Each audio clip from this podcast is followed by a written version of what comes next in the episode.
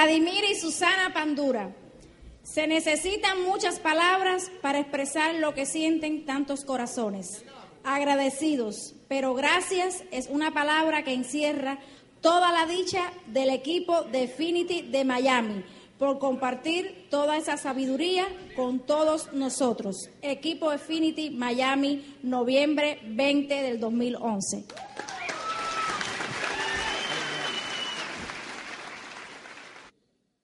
Muchísimas gracias. En alguna ocasión venía de venía de Orlando a de Los Ángeles a Orlando.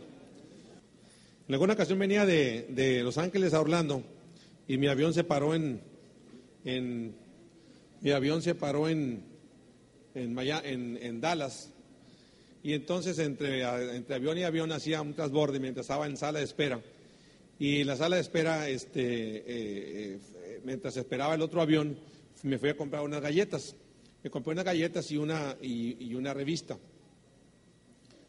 bueno y entonces compré las galletas y la revista y cuando menos pensé me quedé dormido y a un lado de mí estaba una viejita americana, viejita ya grande, mayor. Y entonces, este, cuando menos pensé, la viejita se estaba comiendo una galleta. Yo dije, ah, viejita tan adelantada, ¿no? Así serán las americanas. Y este, bueno, yo agarré una galleta más y ella se me quedó viendo, y yo me le quedo viendo, y ella agarra otra galleta. Dijo, mira nomás. Yo agarré otra galleta y una y una, y al último quedaba una. Y nos quedábamos viendo, y yo dije, pues qué confiancita esta señora, ¿no? Y, y se me acaba viendo la galleta, ella se le queda viendo la galleta, y por fin, al final, ella agarra la galleta, parte la mitad y me deja la mitad de la galleta. Y yo me como la otra mitad y me quedé sorprendido.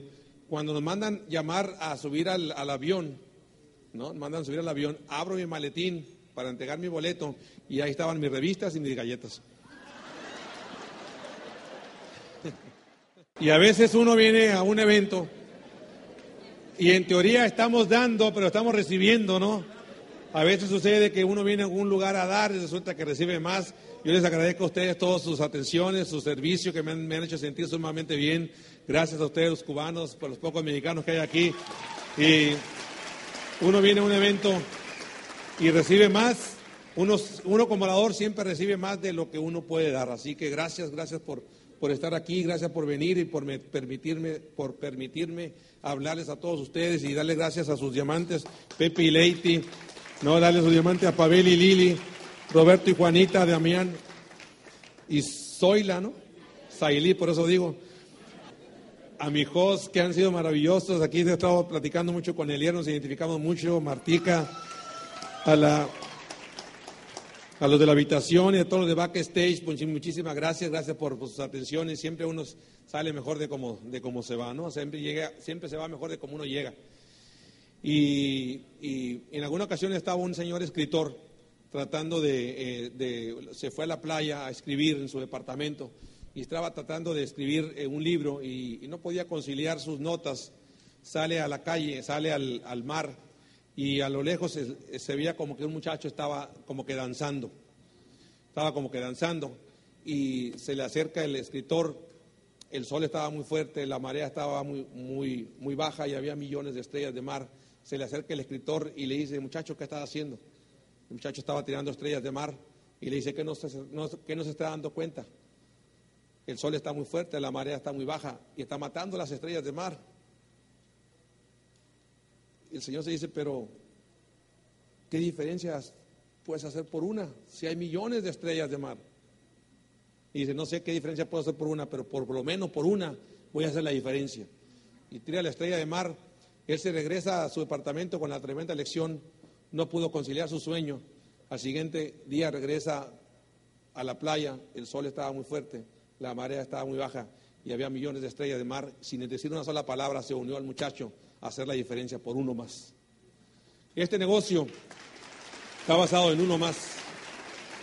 El negocio está basado en uno más que quiera hacer la diferencia, en uno más que quiera trascender, en uno más que quiera pensar en la abundancia, en uno más que quiera pasar el sueño, en uno más que quiera pasar esa relación de amistad, en uno más, uno más, uno más y uno más. Uno cuando viene a un evento siempre creemos que le hablamos a muchos, pero solamente le hablamos a uno más, a uno más que esté dispuesto a cambiar, a uno más que esté dispuesto a dejar la pobreza, es uno más. Así que nuestra historia va por ti, por ese uno más que está dispuesto a cambiar. Nuestra historia es tu historia, uno más. Somos, como te dieron cuenta, somos mexicanos, sonorense, vengo del norte del país. Este, mi profesión es ingeniero civil, terminé una carrera. A mí mi padre me vendió la idea que había que estudiar este, eh, una carrera. Eh, me creí el cuento, ¿no? que había que sacar buenas calificaciones. También me comí el cuento. Mi primera sorpresa este, al salir a la, jungla del mercado, me di cuenta que realmente este, eh, no, eres nadie cuando has terminado la profesión terminas la profesión y te das cuenta que existe demasiada oferta y hay poca demanda de profesionistas. ¿No? Entonces mi primera sorpresa fue que no encontré trabajo, no sé si te pasó a ti. ¿Sabes? Mi primera sorpresa, para que tú sepas más o menos cómo anda la economía y cómo andan los profesionistas, el 88% de los profesionistas trabajan en algo lo cual no estudiaron. Con cual quiere decir que las universidades andan fallando en algo. Eh, eh, demasiada oferta, poca demanda y eso hace que los salarios se bajen. Todo sí es oferta y demanda. Si hay mucha oferta, salarios se bajan. Por eso los salarios cada vez son más, los sueldos cada vez son más bajos. Por eso hay que ponerse listos. Eh, yo era, este, fui jugador de alto rendimiento en básquetbol y entonces este, fui becado por la universidad. Jugué este, toda la época en la universidad y cuando no encontré trabajo, ellos me invitaron a dar clases, como a muchos les pasa, ¿no? Me invitaron a dar clases, seguí estudiando una maestría y estando ya en una maestría me hablaron de una compañía para este, necesitaban un basquetbolista, no necesitaban un, un ingeniero, pero así me contrataron. Contrataron como basquetbolista, el ingeniero me dijo, ¿qué sabes hacer? Sé jugar basquetbol, adelante, me dijo, ya es todo suficiente. Pero sí me pusieron a trabajar como ingeniero. Y entonces en esa compañía yo trabajaba de gallo a grillo, o sea, desde muy temprano hasta muy noche, no sé si usted conoce el caso. De gallo a grillo, ¿no? Trabajaba de muy temprano.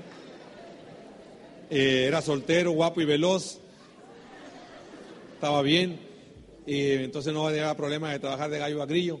Y el, y el, y el, y el ingeniero que me contrató, este, rápido me hizo, me, hice muy amigo de él, este, me hizo su empleado de confianza, y entre más confianza me tenía, más trabajo me daba, ¿no? Y yo decía, para confiancita, ¿no?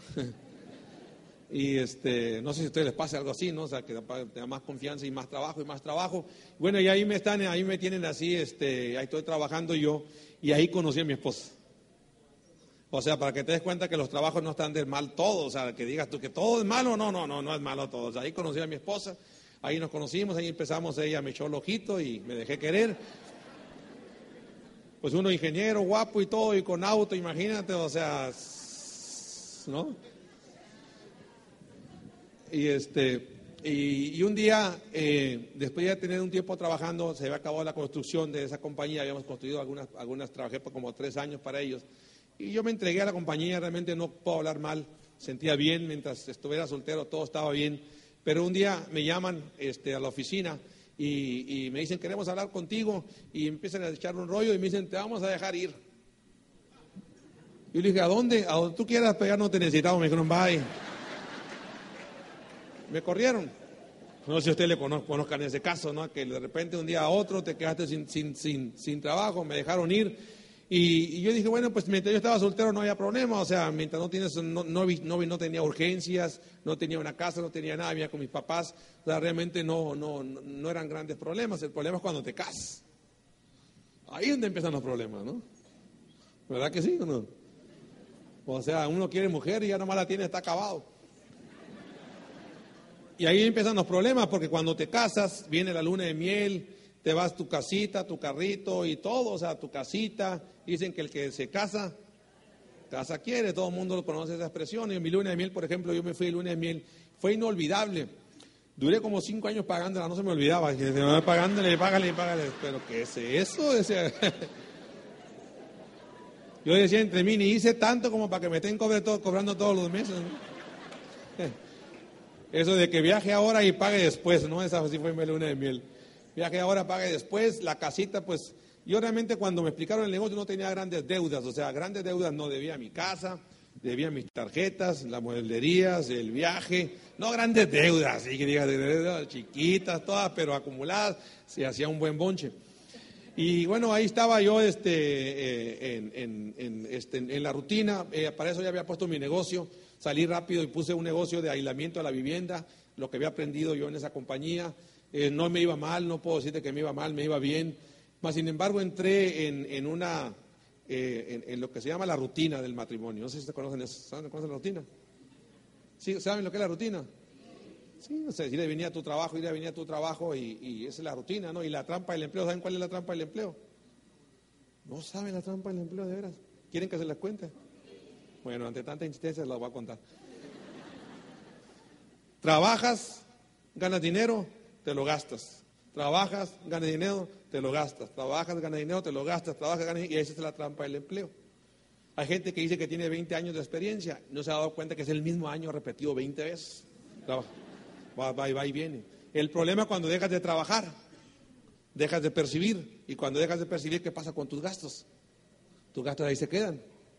Tus gastos te van a llevar a una subcuenta, a una subcuenta que se llaman deudas. ¿Usted conoce el problema de las deudas? ¿Sí? Las deudas y las deudas ahí están. Y para que tengas una idea, el 98% de la población mundial está endeudada. O sea, gasta más de lo que gana. Y al estar endeudada, bloquea sus pensamientos. No puede pensar más que de día a día por sus deudas. Cada vez que, quiere avanzar, siempre está pensando en sus deudas. Y una persona con deudas y difícilmente puede ver el futuro, siempre está viendo el pasado y las broncas. Yo tenía un amigo que me decía, es que yo, mi, esposo duerme como bebé. ¿Cómo es eso? Se despierta cada cinco minutos por las deudas. O sea, ¿no? Y siempre que hacemos la pregunta, levante la mano que tenga deudas, levanta todo el mundo la mano, ¿no? Una señora un día no levantó la mano, digo, señora, usted no tiene deudas. Yo no, dijo, mi esposo es el de la bronca, dijo, el que no puede dormir. Ese es el que no puede dormir. Bueno, regularmente la mayoría de la gente está endeudada. Así estaba yo, endeudado, tenía pequeñas deudas y me iba bien, ganaba bien, trabajaba bien, pero me sentía, me sentía incompleto. O sea, me sentía como yo me hacía la pregunta normal, la vida, la vida así tiene que ser, o sea, la vida así iría a mi trabajo y regresar. Yo salía a mi trabajo y decía, me voy a mi casa, ¿a dónde me iré? O sea, no hallaba dónde ir, sentía intranquilo conmigo, conmigo mismo, empecé a sentir, a perder energía, como que hay una dicotomía personal entre uno, entre que uno quiere y no quiere, entras en tu rutina, ya a tu, casa, este, mi esposa pues también tenía que trabajar, ¿no? Ella era, es licenciada en administración y yo me di cuenta que mi esposa veía más a su jefe, yo veía más a mi asistente, ¿no? Tenía el riesgo de que me pedalearan mi bicicleta,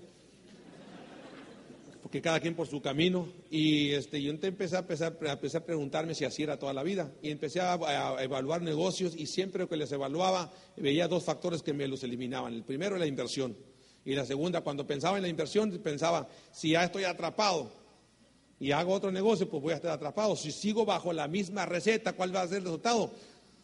Lo mismo, o sea, si sigo la misma fórmula, mi resultado será lo mismo, o sea, si sigo ya estoy atrapado, ¿para qué me voy a agarrar otro trabajo y otro negocio? Yo quería abrir otro negocio, pero yo mismo lo eliminaba. Y un día un este amigo Fernando, que era basquetbolista, habíamos querido hacer negocio, un día me llama y me invita a su, a su casa y me dice, ahora sí ya tengo la solución.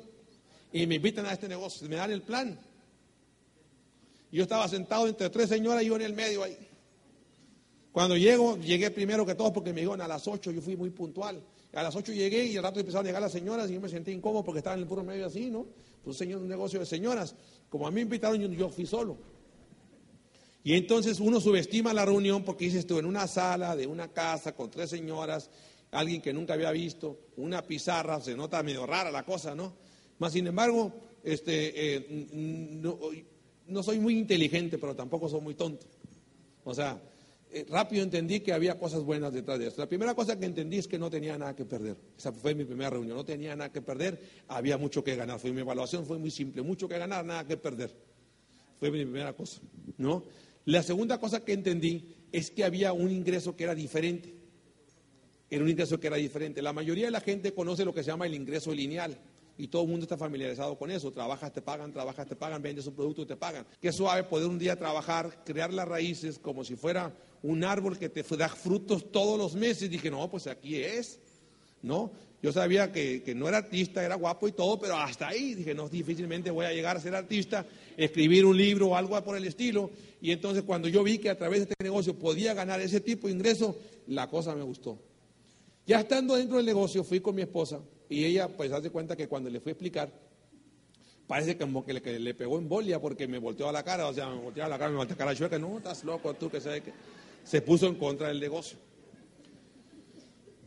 No sé si a alguien le haya pasado. Yo ya estando dentro del negocio, este, vino una estocada, la estocada final, dijo yo, vino, la estocada final y la estocada, la estocada final te la voy a, te la voy a platicar. La estocada final, cuando yo decidí hacerlo grande en este negocio, yo me di cuenta que la compañía manejaba un principio que se llamaba la familia. Y, y, y, lo vamos a poner en, un, en, un, en, una plataforma. Vamos a explicarte lo que significa tener familia.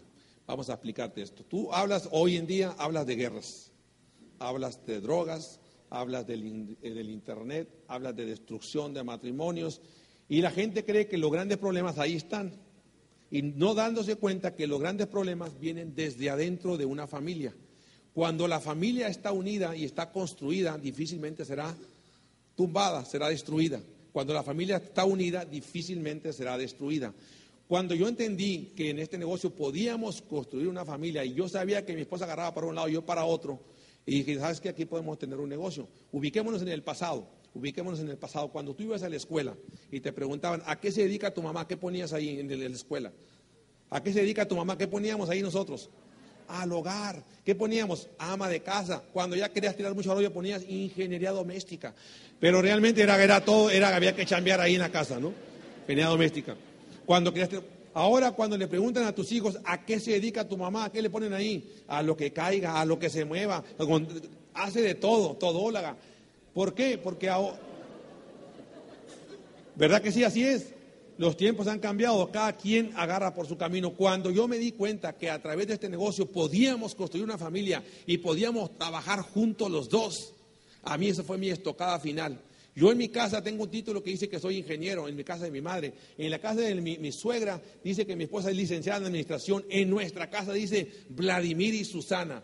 Pándora son diamantes, dobles diamantes. Ahora somos los dos juntos, los dos juntos trabajando en, una misma carrera. Cuando, cuando, yo me di cuenta que yo podía hacer, hacer un negocio familiar, dije, esto aquí es. Esa fue mi estocada final. Yo me di cuenta que el problema no son las drogas, el problema son las familias que están destruidas. Tú sacas a tus hijos bien construidos a la calle, con valores y principios, no vas a tener ningún problema. Y este negocio, este negocio de... Eh, en este negocio, detrás de la pizarra hay ese valor que es la familia. Y a veces lo subvaloramos, pero vale, tiene mucho peso. Tiene mucho peso. Tú pon, tú hablas de dinero aquí, pero detrás de la pizarra hay un concepto que se llama familia. Velo tú aquí. Si eres vienes por primera vez o vienes como pareja por primera vez, sé inteligente, sé observador. Yo le digo a la gente, vea un evento y observa, como dijo el chinito, milando, mila, mila bien. Mila bien, pero fíjate bien cómo están las parejas, cómo se, cómo se abrazan, cómo se agarran las manos, las parejas juntas, cuando en un negocio un matrimonio podía estar junto. Nosotros viajamos, salimos, viajamos el mundo, vamos a seminarios, conferencias, vamos a eventos juntos. Siempre estamos juntos. Con lo cual eso tiende a qué? A la construcción. Esto tiende a la construcción de la pareja. Hoy te puedo decir que esa familia hoy en día tiene su mundo ideal. Gracias a que un día conocimos el concepto. Conocimos el concepto y entendimos que había un valor que era la familia. Espero tú te lleves este mensaje como mensaje de, de familia. Ahora,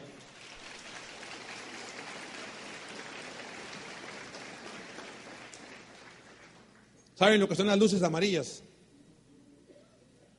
¿Sabe? El, en un semáforo, ¿qué es? ¿El rojo qué es? Alto. El verde, seguir. El amarillo es precaución. El amarillo siempre es precaución. En la vida de las personas hay luces amarillas. En tu casa, en el fútbol, cuando tú pegas una patada muy fuerte y llega el árbitro, te da que una luz, te saca una tarjeta amarilla. ¿La siguiente cuál es? La tarjeta roja. En tu casa a veces tú llegas con tu matrimonio, se pelearon, la mujer te sacó tarjeta amarilla. ¿La próxima cuál va a ser? Roja, vas para afuera de la casa, mijito. ¿No? Vas para afuera porque ya tienes la tarjeta amarilla. En la vida de las personas se nos presentan luces amarillas constantemente, pero no las queremos, no las queremos ver. Jugamos al juego de no oigo, no veí, no entendí, yo no sabía, a mí no me dijeron. No me di cuenta que estaba así. Hey, campeón, si tus hijos te están pidiendo dinero, tú no tienes dinero para eso, es una luz amarilla. Si tus tarjetas no las puedes pagar porque estás pagando solamente los mínimos, eso es una luz amarilla. Si te peleaste con tu mujer por dinero, yo sé que no es tu caso, te peleaste por dinero, Eso es una luz amarilla para ti. La próxima va a ser luz roja. No me hagas con el juego de que yo no sabía, a mí no me dijeron, yo no me di cuenta. Claro, nada en esta vida es instantáneo, todo es acumulativo, son malas decisiones, se van acumulando y llega, llega entonces la luz roja. Y toda la gente dice, pues es que no sé qué pasó. ¿Cómo que no sé qué pasó? Si luces amarillas constantemente. Llegaste a este seminario y no podía ni, ni no tenía ni para venir. Esta es una luz amarilla, pero decente ¿Eh? Yo tengo un amigo que un día le digo, oye, ahora en, diciembre, ¿a dónde te vas a ir? Se me queda viendo y no tengo ni para quedarme, ¿quieres que me vaya? Me dijo, ¿a dónde voy a ir? Y hay gente que no tiene ni para quedarse, ¿a dónde se va a ir? Eso es una luz amarilla. Estás sufriendo por el dinero, eso es una luz amarilla.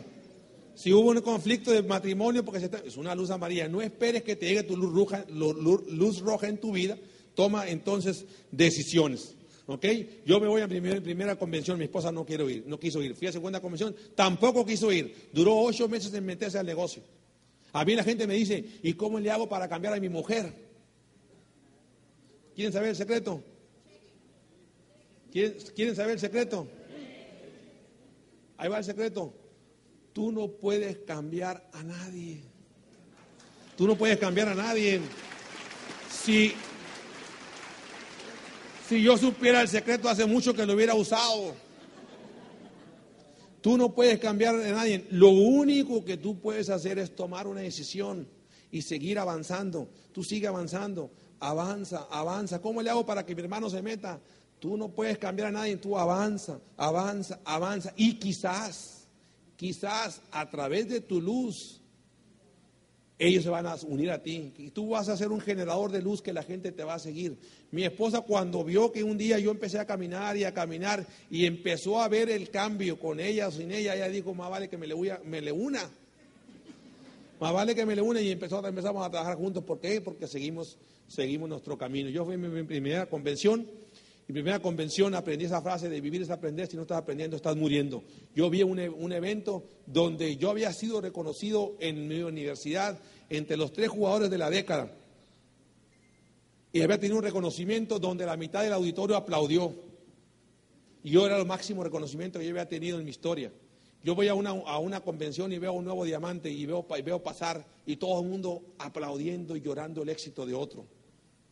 Yo era ingeniero, profesionista, el lado izquierdo de mi cerebro trabajaba muy bien, pero el lado derecho no lo trabajaba, el lado emocional, el lado soñar a mí no se me daba eso, y entonces yo estaba muy lógico ahí, y entonces empecé a sentir emociones, me tocaron fibras que no, antes no habían sido tocadas, y empecé a lagrimear. Dice, ¿qué me pasa? Ahora estoy llorando con este. Pero deja tú eso, enseguida de mí estaba un señor sonorense grandote, de bigote así, sombrero y empezó a llorar. Mira este tal machito que se veía, dije. Mira tal machito que empezó también a llorar. Nos quebramos los dos. A rato estábamos agarrados de la mano llorando juntos. ¿Qué es eso? ¿Por qué? Porque fueron tocadas fibras que antes no habían sido tocadas. Fueron tocadas fibras en esa convención, cosas que no habían sido tocadas. Yo aprendí la lección que mientras me moviera, yo iba a escuchar algo positivo. Y mientras estuviera parado, iba a leer. Así que decidí construir mi mente de nuevo. Decidí que mi mente tenía que pasar a una fase mayor. Entonces empecé a leer, a leer y me convertí en el, en el, en el, en el mayor escuchador de CDs y en el mayor, agarraba cassette, CD de todos lados, a mí no me cuestionaban. A mí la gente me dice, pero ¿cuánto vale un CD? ¿Cómo cuánto vale? ¿Cuánto, cuánto, cuánto, cuánto cuesta un CD? Digo, pues tú se lo vas a dar el valor, que 8 dólares. Ay, pero qué caro. Mira, escúchalo 10 veces, te va a salir 80 centavos. Escúchalo tantas veces como sea necesario, ¿no? Escúchalo 20 veces. Esa es la magia. Es curioso que la gente paga más por la recreación que por la educación. Van a conciertos de 300, 400, 500 dólares, pagan más por la recreación que por la educación. ¿Qué es eso? La educación te va a llevar a la recreación. ¿No? Yo hace poco en, mi esposa tenía ganas de, ir a ver a Shakira y yo la complací. Vamos a verla, está bien, ¿no? Ese era su sueño. Yo me sacrifiqué ir a ver a Shakira. Vamos a verla. Entonces fuimos a ver a San Diego a Shakira. Y entonces ella, me- la única promesa era, no vamos a dar planes, no vamos a decirle a nadie, vamos a ir tú y yo y mi, y su- y mi asistente que es su hermana. Vamos ir nosotros con el sueño de ver a Shakira, vamos a cumplir ese sueño, salen. Y no se me presenta un plan.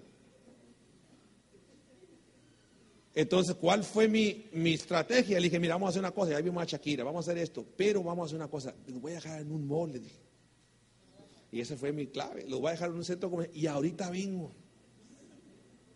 Hey, ahorita vengo, ahí te dejo. Y ella dijo, ah, está bien, mientras me dejas en el mall y me dejes con tarjeta, todo está bien. Yo me fui a dar mi plan y ahí me encontré un platino. Esa noche yo me encontré un platino, cuando yo estaba dispuesto a dar un plan, porque nunca sabes dónde, va, dónde te va a brincar la liebre. Nunca sabes. A mí esa noche me brincó un platino, ¿no? Para ver a ver a Shakira. Así que luces, luces amarillas. No sé si meterme en este tema. ¿Sabían ustedes que el hombre y la mujer son diferentes? ¿No sabían eso de veras? El hombre y la mujer son, son la genética somos diferentes, operamos diferente. El hombre le dice a la mujer, ¿me quieres? La mujer le dice al hombre, ¿me quieres? El hombre que dice, ya sabes. Si no me hubiera casado contigo, pues si no me hubiera trabajado como burro, que sabe qué, empieza a decir una serie de excusas para decir que sí. En Venezuela pasan un programa, un video, pasan un, un anuncio de, del abuelo, el padre y el hijo.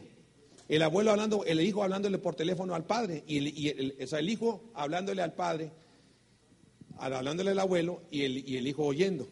Entonces el, el- el hi- el hijo le dice al, al papá, que era el abuelo, le dice, papá, te hablo por teléfono, aquí estoy con mi hijo, pero te quiero decir que te quiero mucho, te quiero decir que gracias por todo tu tiempo, tus años que has quemado de, tu, vida para mí y aprecio mucho todos tus consejos y aprecio... pa-". Y entonces el papá le dice, ay, ¿estás tomando, verdad? Le dice, no, no, no, papá, nada más quiero hablarte, estoy este, aquí con, con- con mi hijo y este, que te quiere hablar tu nieto y, y nomás decirte gracias por todos esos años que has dado por nosotros.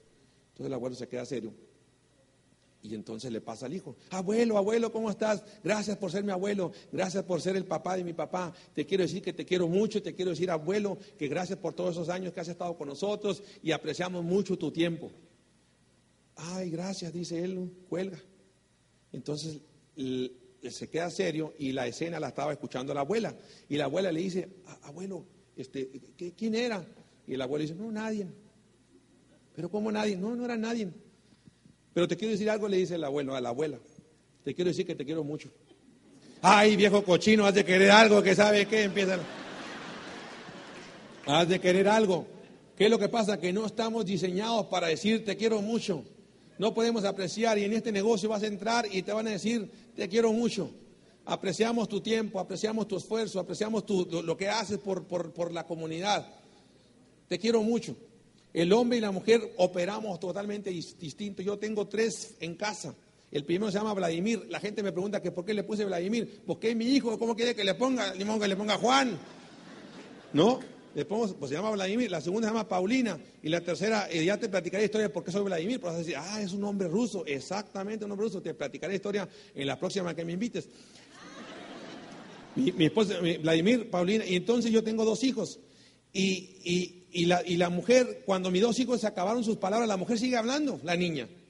La mujer tiene en proporción, tiene la capacidad para hablar a 12 mil palabras al día. El hombre solamente habla cuatro mil, así que entre los dos yo sumo ocho mil, a ella le sobran todavía otras cuatro. Cuando vamos de viaje sigue hablando. Es su, es su genética, es la genética, no vamos a poder hacer nada con eso. Genética de la mujer, la mujer habla mucho más que el hombre. Yo cuando llego a mi casa, yo ya me acabé mis palabras, o sea, cuando las que cuatro mil que tenía que hablar, y las mujeres tienen rollover, o sea, le siguen dando para el otro lado, ¿me entiendes? Le siguen sumando. O sea, la van sumando. Así que cuando yo llegué a mi casa y mi esposa no ha hablado con nadie, oye, es la típica pregunta, o sea, la típica, ayúdenme ustedes mujeres, cuando el hombre se acabó sus palabras y la mujer llega, el hombre llega a casa y la mujer le pregunta, ¿cómo te fue? Y, el- y la mujer que dice, el hombre que dice, bien, ¿qué hiciste? Y eso que no lo entrenamos, imagínate, no lo hemos entrenado. ¿eh? ¿Qué hiciste? Nada, porque el hombre ya se acabó sus palabras. Mujeres, hombres, entendamos, entendamos a las mujeres, la genética es diferente. La mujer tiene sentido que el hombre no tiene. Tiene antena parabólica, tiene oye lo que no debe oír, ve lo que no debe ver, o huele hasta lo que no. Yo voy en mi auto voy en mi auto y, y mi esposa está así, volteando para Babilonia. Y yo voy caminando en mi auto y voy viendo, este, eh, pues así, ¿no? Y mi esposa volteando para todos lados. Y pasa una mujer pues digna de verse. Y luego me dice, ¿qué? ¿Se te perdió un igual o qué? Digo, ¿cómo me vio? Pues, porque tienen ojos por todos lados. Entendamos a las mujeres, muchachos. La mujer es el cerebro de nuestra casa, es el termostato. Si tú quieres ser el rey de tu casa, la única forma para ser el rey, a reina a tu esposa y príncipes a tus hijos. Y entonces te convertirás en el rey de tu casa. Es la única forma. Yo, yo quería ver, yo quería saber si era libre. Y un día este, fuimos, nosotros vamos a, regularmente a Arizona a comprar, vamos a los malls, y entonces quería saber si era libre, ya habíamos llegado a Diamante, y siempre que tú vas de pleito, siempre que vas de pleito, siempre que vas de viaje a comprar, de compras, vamos dos o tres veces, y, vas de compras y, regularmente sales peleada con tu mujer, o sea, invariablemente Pero un día hablé con mis hijos, hicimos un equipo, digamos un equipo, mira, vamos a ir de compras, pero vamos a prometernos que no nos vamos a enojar. Esto del remordimiento del comprador, nosotros ya somos diamantes, podemos gastar, podemos ir. Ahora no somos tan tontos, o porque la gente me dice, ay, las ofertas. Claro que busco las ofertas. Igual que todo normal, hay que saber, hay que aprender a ganar, pero también hay que aprender a gastar. Es otro tema.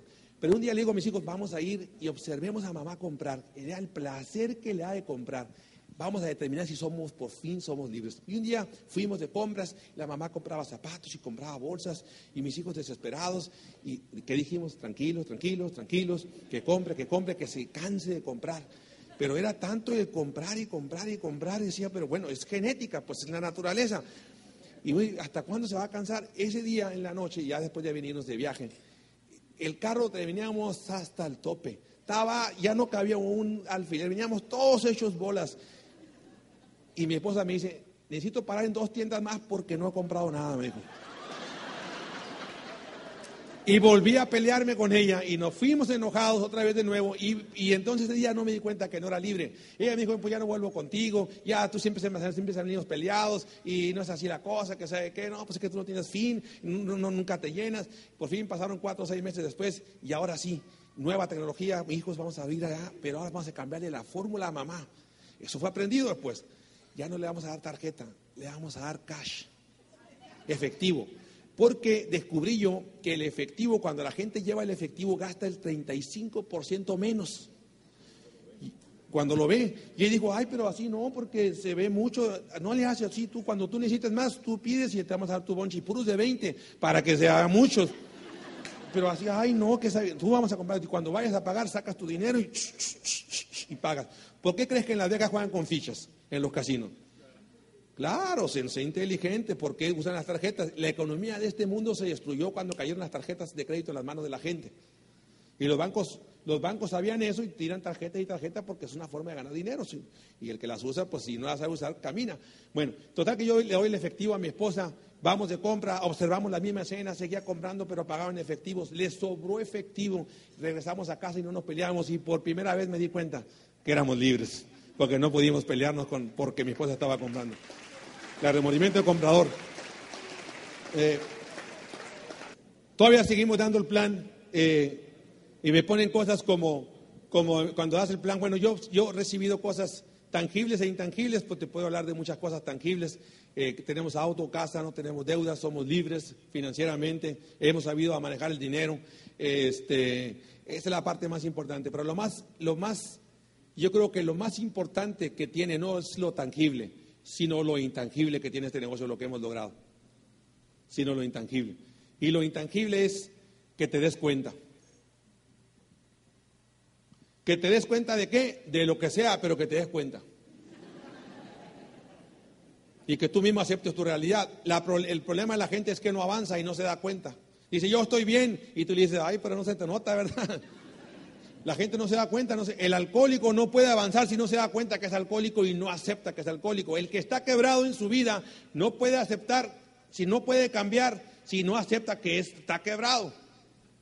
Todo empieza con querer, ¿no? Todo empieza con que te des cuenta, acepta tu realidad. Hoy tú viniste de este país y estás sobreviviendo, en lugar de estar prosperando. Es más, te lo planteo, te lo planteo de esta manera. Si la actividad que tienes te genera deuda, en lugar de ahorro. Pregunta para ti, ¿quién te vendió ese plan? Si la actividad que tienes te genera deuda en lugar de ahorro, ¿quién te vendió ese plan? ¿Quién te dijo que lo que estabas haciendo estaba bien? Date cuenta. Tú mismo aceptas tu realidad. Uno mismo dice, sí, es cierto, la única forma de avanzar es dándome cuenta. Date cuenta tú mismo. ¿Te genera deuda? No es una muy buena actividad que digamos. ¿Están de acuerdo? Si no están de acuerdo, todos así es. Eso no cambia. Yo doy el plan todavía. Y el otro día doy el plan a una persona. Y, me dice, no te pongas triste, me dijo, no voy a entrar. Digo, no, ¿cómo que no te pongas triste? No te pongas triste tú, yo ya estoy adentro, pues. Pero es curioso que la gente de afuera cree que te está haciendo un favor por meterse al negocio. No caigas en su vicio, la gente no te está haciendo ningún favor. Tú le estás haciendo el favor, tú tienes el dulce, tú tienes el pastel, tú eres el dueño de la fiesta, tú eres el dueño del negocio. Tú se lo estás ofreciendo a él, él no te está ofreciéndolo a ti. Así como que no te pongas triste. ¿No? Claro, tú no te pongas triste tú porque tú no vas a entrar. Mi esposa, su mamá está, está enfermita. Le han dado dos enfermedades fuertes y ahorita está, está pasando por la fase del Alzheimer en segundo nivel. Todavía nos conoce bien le hemos dado muchos nutrientes y se ha detenido. Y tiene una hermana que está en, tiene una hermana que está en, Toronto y la hermana está casada con un polaco. El polaco quiere venir a México, ella quiere, ella quiere venir, pero le dice al polaco, voy a ir 15 días a México, pero te voy a pedir que no me acompañes porque quiero estar los 15 días con mi mamá, a atender a mi mamá. Y el polaco dice, pues es que si quiero ir, no, no, es que, entiéndeme, o sea, yo quiero estar las 24 horas con mi mamá, el tiempo que no se lo he dedicado y no te puedo invitar, o sea, me da pena y todo, pero no te quiero invitar. Y el polaco insiste, insiste, insiste. Entonces a mi cuñada se le ocurre la idea que dice, ¿qué tal si yo lo recibo en mi casa? Entonces me llama, me dice, oye, pues este, este, pues aquí está el polaco, que, sé, que, él quiere ir y que no se quiere quedar aquí en, Toronto, ¿qué tal si tú lo recibes en tu casa y tú me haces el favor de cuidarlo? Él está condicionado, que sabe que no lo van a atender en tu casa. Y yo digo, no, está bien, mándanos al polaco, yo te lo recibo el mencionado polaco. Mándame el polaco. Entonces llegan a México y ella se va a su casa y me mandan al polaco a la casa. Entonces el polaco el primer día el primer día, pues ve pues, que vamos por los niños a la escuela, ve nuestro estilo de vida, ve, ve la casa sin presión, ve los autos, vamos por los hijos, llevamos a los hijos, anduvimos en bicicleta, jugamos básquetbol, nos metimos a la alberca. Al segundo, el segundo día nos fuimos a hacer ejercicio, corrimos, nos fuimos a la playa, regresamos a la montaña, fuimos a andar otra vez en bicicleta. El tercer día y empezamos a, vivíamos, nos divertíamos. Y él decía, no, decía, pues, no me tienes que atender. El cuarto día anduvimos así, decía, vete a trabajar, me decía, vete a trabajar. Y entonces estaba aferrado que me fuera a trabajar. Vete a trabajar. Me decía, yo vengo condicionado, vengo de Toronto y yo sabía que no me iban a poder atender. Entonces, ¿por qué atenderme? De veras, vete a trabajar. Yo de lunes a viernes no hago nada, sábado y domingo descanso. Y entonces el polaco me a fuerzas me quería mandar a trabajar. Y entonces le digo, no, pero no, tengo dónde ir. Sí, pero vete. Me decía, no, no, yo me quedo aquí leyendo. No, no, no, este, no, no tengo dónde ir. Y me quería acordar de mi casa. Y un día llegan mis tarjetas, llegan, llegan los estados de cuenta y, me los tira así en la mesa y me dice, oye, dice, aquí llegaron ahora sí, llegó la, mala, la mala noticia, hay que pagar, dijo, la casita. Porque en, Toronto todo el mundo debe su casa. No, digo, vamos abriendo los estados de cuenta. Y dije, abro mis estados de cuenta, tarjeta de crédito cero. Y, yo, y, me dice, pero ¿tu casa cuánto pagas? No, yo no pago nada de mi casa. Tu casa está totalmente pagada. O, todo cash, todo está pagado. Pero debes de, de, los carros y debes, ¿verdad? Me dicen, no, también está totalmente pagado. La casa está pagada, los carros están pagados, las tarjetas están pagadas, no trabajas.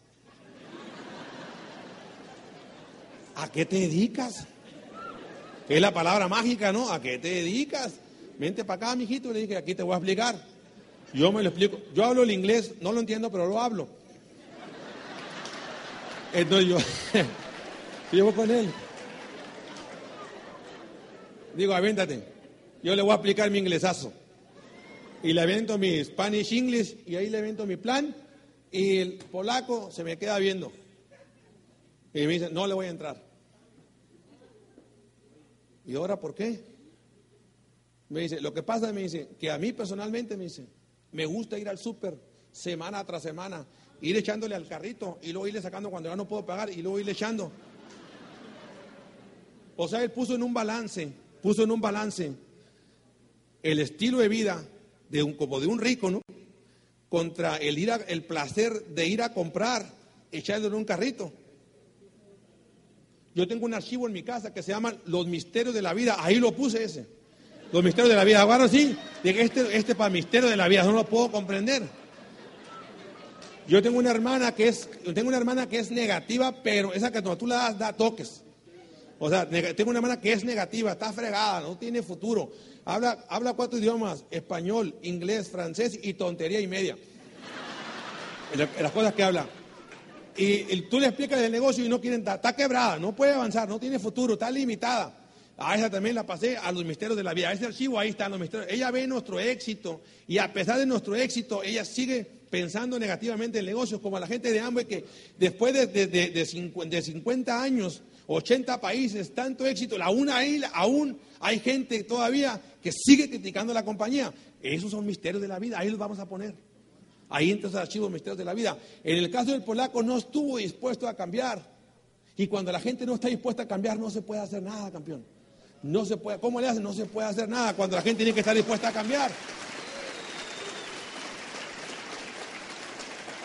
Ha pasado un año de esa historia y ahora el polaco me está esperando en Toronto. Allá le vamos a caer. Dice, quizás no entendió algo, dice. Quizás no entendió algo. Vamos a darle una segunda oportunidad. Iremos ahora a Toronto y quizás nos lo auspiciemos y entremos por el lado de acá de los, de los, de los polacos. Otra invitación. Estoy jugando básquet, yo soy basquetbolista y me invitan con jóvenes. Todavía tengo un buen, más o menos buen nivel. Y un día un maestro, el maestro que era mi entrenador, me invita a jugar con los jóvenes. Y entonces yo estoy con los jóvenes jugando y están ahí, este, me, dan, este, me daban dando la pelota, el juego se pone crítico y me empiezan a dar la pelota y yo empiezo a encestar. Y, y, y, mientras más se ponía difícil el juego, yo me iba a la esquinita, me daban la pelota y yo empiezo a estar y paz. Y yo estaba manteniendo el juego. Entonces los muchachos de afuera le gritaban a los, a los de adentro: Pásasela al viejo, pásasela al viejo. Yo estaba ahí en, ese y yo decía: ¿Cuál es el viejo? No. Resulta que el viejo es uno, pues. O sea, uno se da cuenta que uno cree que el tiempo no pasa, pero el tiempo pasa. El tiempo está pasando y no nos damos cuenta que el tiempo, no uno se ve en el espejo y se ve bien, yo me veo bien, o sea, estoy igual de jovenazo, pero el de afuera te está viendo que tú ya estás viejo y uno no se quiere ver. El tiempo está pasando, no esperes que te pasen tus mejores días para tomar una decisión y hacer grande este negocio. El negocio se puede hacer grande inmediatamente, no esperes. El, el, el, Kiyosaki dice que el, el, juego, el juego de la vida es como el juego del básquetbol. Él lo divide así, el juego de la vida lo divide así como, como si fuera un juego de básquetbol. Él dice que la vida tiene como si fueran cuatro cuartos. no, escúcheme, no, no traten de entenderme. Dice,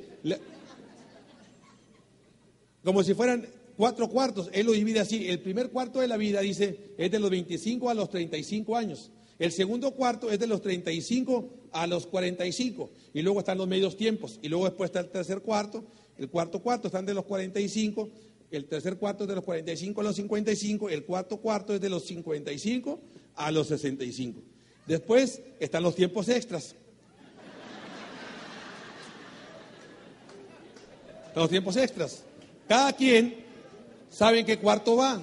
Uno como deportista sabe que cuando está llegando el cuarto cuarto hay que meterle más velocidad al juego. Sabes que cuando estás en el cuarto juego no puedes estar jugando con este negocio. Puedes meterle más velocidad. Tú ubícate en, qué cuarto. La pregunta que hace el, Kiyosaki dice esta. Dice Kiyosaki dice, tú analiza en qué cuarto te encuentras. La pregunta para ti es, ¿vas ganando o vas perdiendo el juego?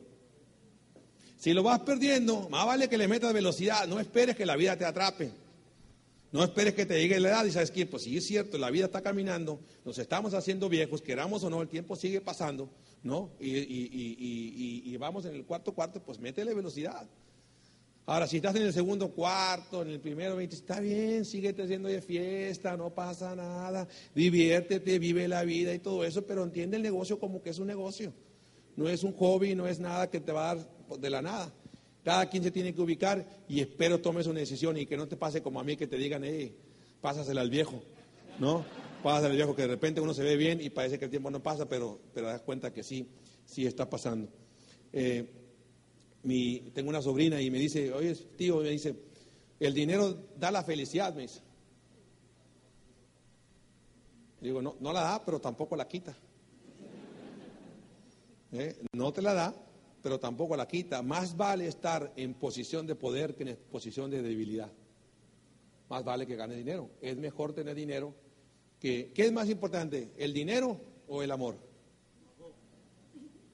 Y hay gente, ¿qué es más importante? Dice, pues es que las dos son importantes, es una pregunta tonta porque el amor es una cosa y el dinero es otra cosa. Tú no puedes ir a pagar, voy a pagar la luz con un saco de amor, ¿verdad que no?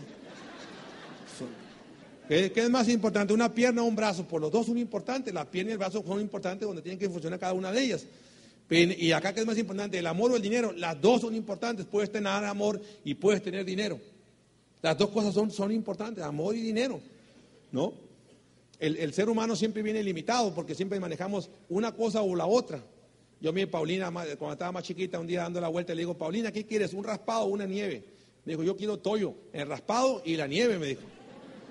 Yo quiero toyo. ¿No quieres toyo? ¿Tú no quieres la casa, el viaje y el dinero? ¿Quieres toyo, verdad que sí? ¿O quieres la casa o el dinero? Toyo, ¿quieres toyo? ¿Quieres la casa, el dinero, el viaje, el tiempo y las amistades? ¿Quieres toyo? ¿Por qué tendrías que limitarte? Queremos toyo. Todos, todos, todos queremos, todos queremos toyos. Luego viene la siguiente pregunta que me hacen, ¿y cuándo te retiras? Es una buena pregunta. Me dicen, ¿cuándo te retiras? Hey, le digo, es como decirle a un, a un, a un, a un cantante que hizo su mejor canción, decirle, ¿cuándo te retiras? A un pintor que pintó su mejor cuadro y que le digas, tú, ¿cuándo te retiras? ¿Verdad que no? Hoy si has pintado su mejor cuadro, ¿qué quiere decir? Que puede hacer otro mejor cuadro. Cuando nosotros llegamos a doble amante, la gente me pregunta, ¿y cuándo te retiras? Oye, pero ¿qué es eso? ¿Cómo cuando, si apenas le estamos agarrando la onda al jueguito este y tú quieres que ya me retire? Y le digo, ¿eh? Apenas estamos ahorita es cuando en el momento teníamos que meter la velocidad y ahora nos toca a nosotros ser el ejemplo de otros. Ahora nos toca agarrar la estafeta y darle como le han agarrado Pepe y Leite.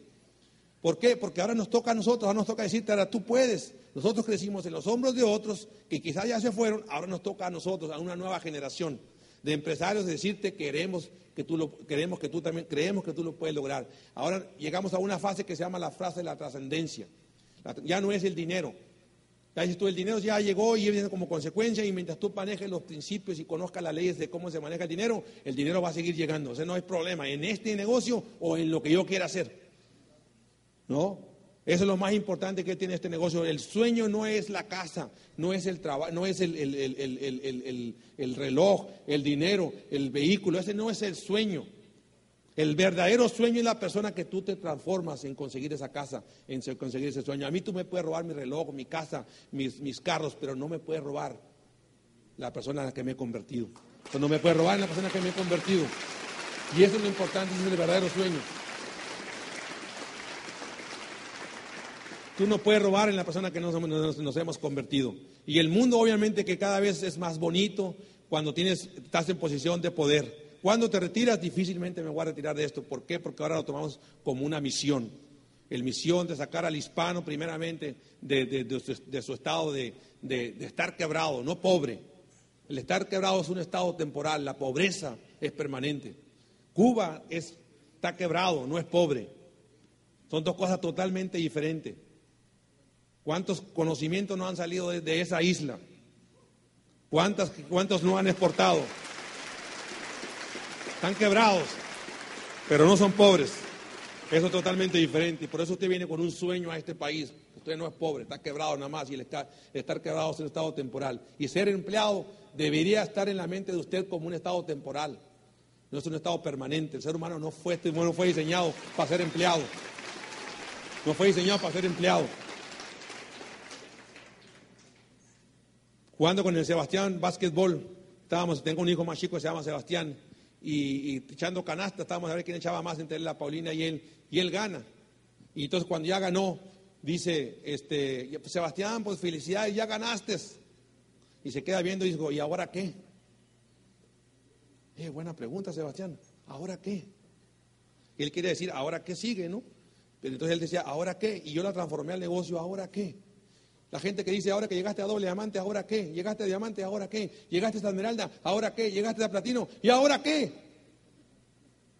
La vida disfruta a partir de hoy, ya. En la situación que te encuentres, vive la vida ahora y disfruta la hora. No esperes llegar a un nivel porque no la vas a disfrutar allá. la vida es, es disfrutarla el día a día. ¿Ahora qué? Ya. No esperes porque vas a llegar a la esmeralda y vas a decir, cuando llegue diamante, vas a llegar a diamante y ahora qué te van a preguntar. Y te vas a dar cuenta que el camino es el que hay que disfrutar. El camino a esto logro es el que hay que disfrutar. Pásatela bien, divierte. Tú di, mira, no entró nadie conmigo, pero qué suave. Mira, no vino nadie ahora conmigo, pero no me importa. Mientras yo esté presente aquí está bien. Mientras no me roben mis energías, yo está bien. Mientras yo siga avanzando, quiere decir que voy por buen camino. Así que no hay problema. Sigo caminando, sigo avanzando y no hay ningún problema. Disfruta tu camino, pásatela bien, diviértete. este, Cuando, cuando salimos de, viaje, yo no sé si, si voy a un, a un, viaje, no sé si estoy trabajando, estoy soñando, estoy divirtiéndome, no sé, o sea, voy, ahora vamos a ir a, a Orlando, ¿qué vamos a hacer ahí? Pues, pues, no sé, o sea, no sé si estamos soñando, si estamos trabajando, estamos divirtiendo. Hacemos todo a la misma vez, hacemos un picnic y hacemos este, una fiesta social y ahí no sé si estoy trabajando, estoy soñando, divirtiendo, socializando, hago todo a la misma vez, qué maravilloso negocio, ¿no? Mientras otros están tomando cerveza, yo estoy acá soñando con mis distribuidores. ¿Me entiendes? Soñando con mis distribuidores a la misma vez.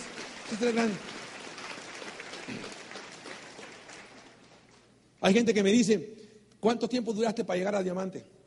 Yo diré, digo, pues yo duré como, como alrededor de 13 años. 13 años.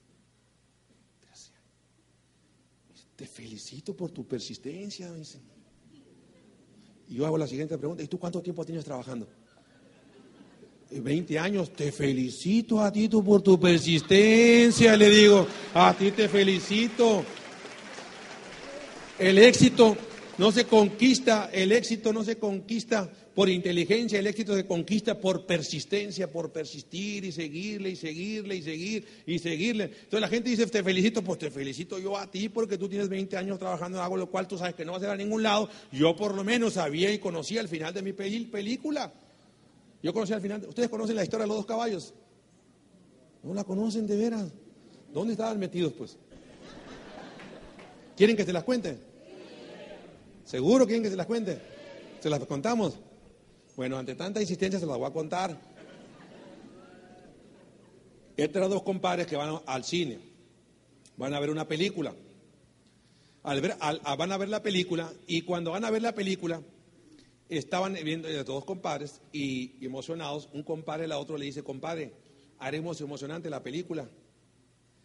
¿Cómo la ves si te apuesto 100 dólares a que en esta carrera, de, iba a haber una escena de una carrera de dos caballos, caballo un pinto contra el negro, le dice, te apuesto 100 dólares a que en esta carrera gana el negro. Está bien, haremos emocionante la película. Yo le apuesto al pinto y tú le apuestas al negro, sale, compadre. Se apuesta en la película y al 100, 100 y 100 al, negro y al pinto. Cuando termina la película se van a cenar, se están divirtiendo, el que le había apostado al negro había ganado, y dice, pues compadre, apuestas son apuestas, le apostamos al negro, a los caballos, el negro mío ganó, pues échale los 100 dolaritos, apuestas son apuestas, y el otro riéndose, que sabe qué, pues ah, le paga los 100 dólares. Está bien. Siguiente viernes vuelven a ir al cine, los piden permiso a sus señoras, vuelven a ir al cine, ven la cartelera, les había gustado tanto la película que entran a la misma película. Cuando va a pasar la escena entre el caballo pinto y el caballo negro, el del caballo pinto que había perdido, le dice, compadre, haremos emocionante la película. Le ha puesto a 100 dólares a que gana el pinto. Entonces, si le queda viendo otro compadre, pues sale, le apuesta los 100 dólares Termina la película, era la misma película. ¿Quién crees que ganó? El negro, pues era la misma película. Fueron a cenar, ya divirtiéndose, el del que estaba cenando, el del negro, estaba riéndose de todo, compadre. Pues, pues, pues apuestas son apuestas, usted le apostó al pinto y el negro, era la misma película y usted págueme, ¿no? Pues sí, compadre, le apuesta. Y le dice, compadre, ahora le quiero hacer una pregunta.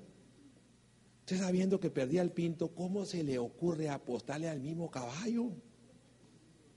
Y entonces el del Pinto dice, es que yo tenía la esperanza de que ahora ganara el Pinto. ¿Qué tiene que ver esto con el negocio? Nada, pero está bueno el chiste, ¿a no? No, no, no, no, no, no, no. ¿Qué hace la gente cuando la corren de un trabajo? Busca otro, le vuelve a apostar al mismo caballo. Le vuelve a apostar exactamente al mismo. Y lo corren de un lado y ¿qué hace? al mismo caballo otra vez, y otra vez. Es más, hay gente que se ha divorciado, se han peleado a muerte y se vuelve a casar y con la misma, al mismo hoyito vuelven a caer. Y se pelean con él otra vez y por tercer round al mismo hoyo vuelven a caer. Pero ¿qué es eso? Ya había salido, compadre. ¿Cómo caes al mismo hoyo? La gente está avanzando y persiste en algo cual saben que no tiene ningún futuro y le siguen dando, y le siguen dando, y le siguen dando. Es curioso cómo funciona el cerebro humano. Dile a tu, a tu vecino, tiene razón el norteño, dile, tiene razón el mexicano, dile, tiene razón el mexicano, dile, tiene razón el mexicano. Un día mi esposa, este, tú sabes que, bueno, entre todas las cosas te cuento dos historias, tres historias cuatro historias más, cinco historias más. Se me viene a la mente. Un día mi madre, este, nosotros vivíamos en la casa pequeña y habíamos calificado esmeraldas y teníamos, cuando tú entras a este negocio, tu vida no es igual, jamás. El que pisa el suelo de Amway, invariablemente, si aún yéndose del negocio de Amway, se va a ir mejor de como llegó. Siempre, se va a llevar algo positivo. Aún se vaya, se va a ir mejor de como llegó. Por alguna razón tú te vas, llévate lo mejor de esto, sigue leyendo, sigue escuchando, asociate con gente positiva, aprende ese principio. Aún yéndote, tú te vas a ir mejor. Y un día, este, toda la gente que pisa el suelo de Amway, pues te digo, siempre se va mejor. Y un día... Eh, eh, estábamos en nuestra casa, en una casa pequeña que vivíamos antes, y entonces eh, eh, habíamos tenido cumpleaños de uno de mis hijos, y el mayor, y la gente le había dado muchos regalos, y tenía un cuartito bien pequeño. Yo vengo de una familia de siete hermanos, el, más, el más el más pequeño de todos, y entonces mi madre va y cuando ella llega al cuarto, ve todos los regalos de todos los de todos los distribuidores en el cuarto del niño, el cuarto pequeño y muchos regalos y un tablero de básquetbol dentro del cuarto. Se veía impresionante, impresionante todos esos regalos ahí. Y entonces llega mi madre y empieza a llorar. Ella en su mente pensó que yo había comprado todos esos regalos. No pensó que eran regalos, este, sino que pensó que yo los había pagado. Y entonces empieza a llorar y mi esposa me dice, qué raro, tu mamá está llorando. Entonces me acerco con mi madre y, no podía calmarla. Entonces me dice sus palabras, me dice, hijo, te estás reflejando en lo que nunca te dimos. Entonces yo abracé a mi madre y le dije, madre, en tus circunstancias me diste lo mejor. En tus circunstancias me diste lo mejor. Y yo la abracé y le dije, ahora nos toca a nosotros una nueva generación de, empresarios, una nueva generación de jóvenes entregarte y la vida que tú entregaste por nosotros.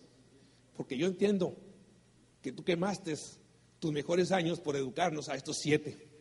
Y ahora nos toca a nosotros siete regresarte la vida que tú quemaste por nosotros. Mi padre ya se fue. Yo tengo a mi madre todavía, tengo la salvación de mi madre y mi suegra. Y ahora nos toca a una nueva generación de empresarios para que esta nueva generación de empresarios ya no caigamos víctimas de otra víctima, no seamos víctimas de un sistema que no está funcionando y no está operando. Ahora nos toca a nosotros una nueva generación. Ya deja de estarte llorando, lamentando. Nadie quiere estar oyendo tus quejas ni tus situaciones, porque nadie quiere lamer tus heridas. Nadie quiere estar con un quejón y un llorón. Buscamos gente que quiera resolver sus problemas, porque mi historia es tu historia. Porque mi historia es tu historia.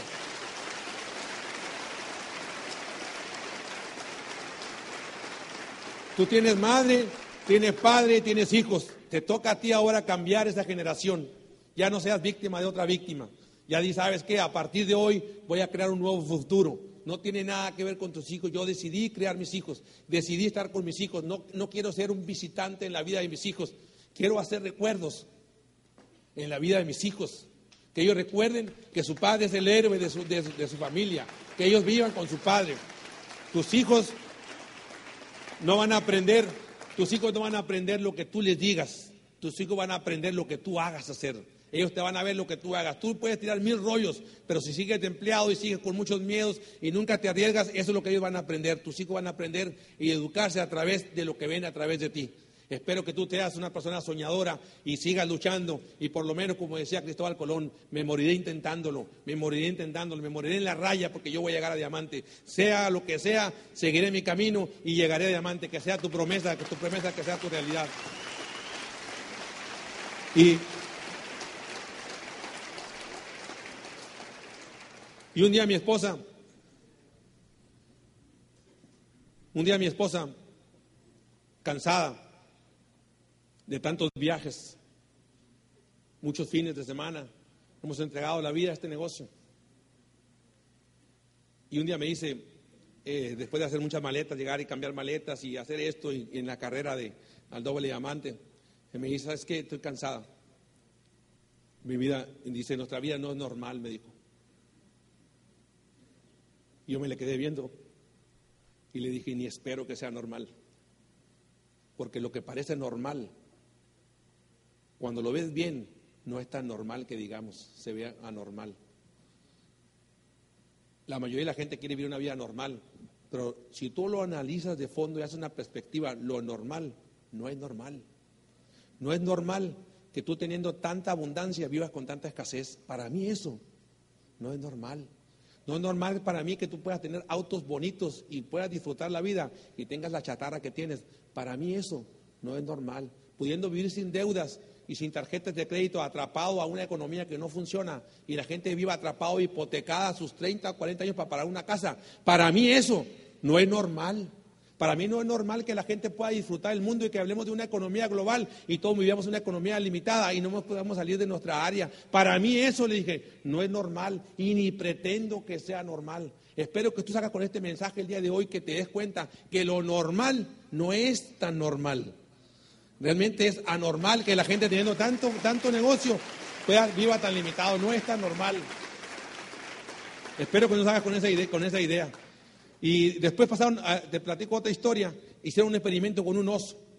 Hicieron un experimento con un oso. Y el oso lo encerraron en una jaula de oro, pero seguía siendo jaula. Y el, y el oso, por un lado, le pusieron, le pusieron un, un donde dormir, un tendido, una cama. Y por otro lado le daban de comer. Cuando el oso entró a la jaula era furioso, quería tumbar la jaula.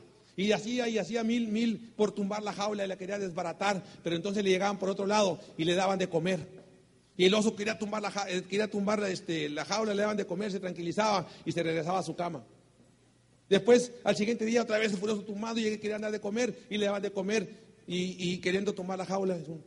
Después el oso se empezó a acostumbrar, iba a su, a su, a su casa, a su, oh, perdón, a su cama y a donde le daban de comer. De su casa a su trabajo, de su casa a su trabajo. ¿Qué tan profundo no sería esa zanja si no hubiera pavimento? Hacen una prueba un poquito más para allá después de que el oso entró en la rutina. Ya ni siquiera intentaba tumbar las rejas. Ya nomás le daban de comer. El oso se había acostumbrado a vivir de su casa a su trabajo. Un día dijeron, vamos a hacer la prueba un poquito más para allá. ¿Qué pasaría si le quitamos las rejas, al oso? Furioso que había perdido su furia. Le quitan las rejas al oso. Ya no había tales rejas. Ya nomás le daban de comer y regresaba a su casa. Las rejas solamente estaban en la mente. La mayoría de la gente viene a este negocio, viene con muchas rejas mentales, viene prisionero de una economía. Te estamos dando una oportunidad en tus manos con este negocio de quitarte esas rejas. Ya no hay tales rejas. Las rejas solamente existen aquí, con esta oportunidad que se llama Amway, que es para ti. Rejas mentales. Y ustedes han visto la película El Rey León. ¿Conocen la vida? ¿Han visto la película El Rey León? ¿Han ido a Orlando? ¿Han ido a Disney de Orlando? Bueno, hay una parte de Disney donde está el Rey León, donde dice que todos estamos conectados. Ve a verla. Yo sé que a lo mejor no tienes suficiente dinero, ponlo como un sueño. Ir a, Disney, porque hay que tener dinero para ir a Disney. Si vas con tres hijos, hay que tener dinero para ir. Eso te va a costar. Y entonces, este, la película del Rey León parece que es una película para grandes, pero es una película para jóvenes, perdón, eh, para niños, pero es una película para adultos. Vela bien y vas a darte cuenta de que todos estamos, somos seres conectados. Hay gente que somos eslabones de otros, otros somos constructores. La persona que me invitó a mí era un eslabón, vino y me dejó en el negocio y se fue. Yo le agradezco siempre el día que me invitó a este negocio. Mi mamá me dejó y se fue. ¿Eh? Era un eslabón. Y hay muchos eslabones que vienen a dejarte dentro del negocio. Búsquete a tu constructor en tu línea de auspicio para que le pidas ayuda. Dile, yo quiero hacer grande este negocio. Asesórame con esto. A la persona que tenga más resultados. Si la persona que, estás buscando y que estás lidereando, que, quieres que sea tu líder, no está en los seminarios, no está en los eventos, búscate otro. más para arriba. Tu línea de auspicio a veces no es la que son un eslabón para conectarte con otro más, que hay con eslabones y constructores. ¿Están de acuerdo? Si no están de acuerdo, tomo así, no cambia nada. Entonces, el Rey León habla de que todos estamos conectados. Tiene una canción que se llama precisamente el, la vida, el ciclo sin fin, ¿no? Ese se llama la, canción. Y entonces, en la película del Rey León, la escena es que cuando, cuando uno tiene hijos, pues yo vi la película muchas veces y yo le, le di vueltas a la, a la, película, ¿no? Y yo le di mi interpretación. Entonces, el Simba, que era el pequeño hijo del rey, se siente, se siente culpable porque hay un accidente y él cree que él mató, lo hace sentir el tío como que él fue el culpable de haber matado al papá, que era el rey, era el rey león. Entonces el Simba se va, este, se va, se va de, de, su, de, su guarida, de su grupo familiar, de, se sale huyendo y se pierde, se pierde y se va una vida que se va con unos animales que se llaman el timón y el pumba. Y esa vida del timón y el pumba hacen una vida en esa parte donde ellos vivían que se llamaba Hakuna Matata. La vida Hakuna Matata es la vida que me importa y lo que pase alrededor de mí. O sea, me importa un poquito, yo no me importa nada. A mí que me digan lo que me digan, yo me la paso bien. Mi vida es Hakuna Matata. A mí conmigo no te metas, yo me la paso bien. Es diversión, es pachanga, es pasármela bien, de fiesta en fiesta, ver televisión. Mi vida Hakuna Matata. Así estábamos muchos con esa vida, en la vida Hakuna Matata, donde no me importa nada lo que pase, no me importa lo que pase en la economía. Así vivía, vivía una vida Hakuna Matata. Así está mucha gente viviendo esa vida Hakuna y Matata. Pero un día se empieza a sentir mal, porque él sabía que él tenía sangre de rey. Se siente incómodo. Y entonces un día encuentra con el sabio que lo despierta y entonces el sabio empieza a platicar con el sabio y el sabio, del, que, siempre hay un sabio en, todos lados, le llega y empieza a enfrentarse y entonces él le dice, yo, yo este, le, dice el, Simba, tú no sabes quién soy. Le dice, yo sí sé quién eres, le dice el sabio. El que no sabe quién eres, eres tú, les. No, no sabes quién soy. Sí, le dijo. Eres el hijo del rey. Y él se queda viendo y le dice, pues sí, pero, pero no lo quiero aceptar. Sí, puedes huir de él o te puedes enfrentar a este cambio. Puedes huir toda la vida sabiendo que eres del rey o enfrentarte al cambio. Y se enfrenta al cambio. Y entonces el, el sabio le dice, ve al lago y encuéntrate a ti mismo. Ve a una convención, ve a un seminario y encuéntrate conmigo mismo. Y hazte la pregunta, ¿quién soy yo? Entonces va a una convención y se sienta en el agua. Y entonces él dice, no veo nada. Entonces le llega el sabio y le, hace así. Para entonces tuvo que enfrentar a todos sus miedos. Cuando empieza a enfrentarse a sus miedos, a sus lamentaciones, cuando va por toda la jungla y encontrándose, llega a este y el sabio le dice, mira, obsérvate bien, no veo nada. Obsérvate bien. Y entonces aparece la imagen del Padre. Y le dice las palabras más maravillosas. Al, olvidar, al olvidarte de, ti, te olvidaste de mí. Te olvidaste de quién, eras, de quién eras hijo. Pero te recuerdo que tú eres el hijo del rey. Tú eres el hijo del rey. Tú. No, tú eres el hijo del rey. Y él dice, no, no, no. No, no, yo no sé qué pasó, qué pasó. Y entonces va con el sabio y le dice que no sé qué pasó.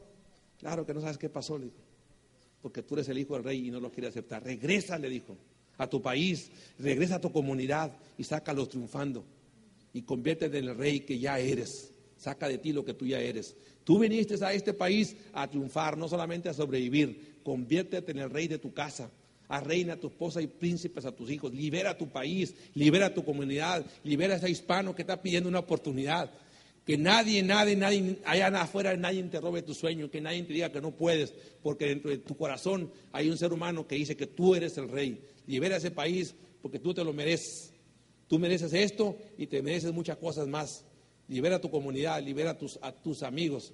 Y mañana quizás nos encontremos en un aeropuerto y quizás nos encontremos en un, en un Achievers o en el Club de Diamantes y me irás saludándome en la mano Tenía razón el mexicano. Tenía razón el mexicano. Muchísimas gracias. Bueno.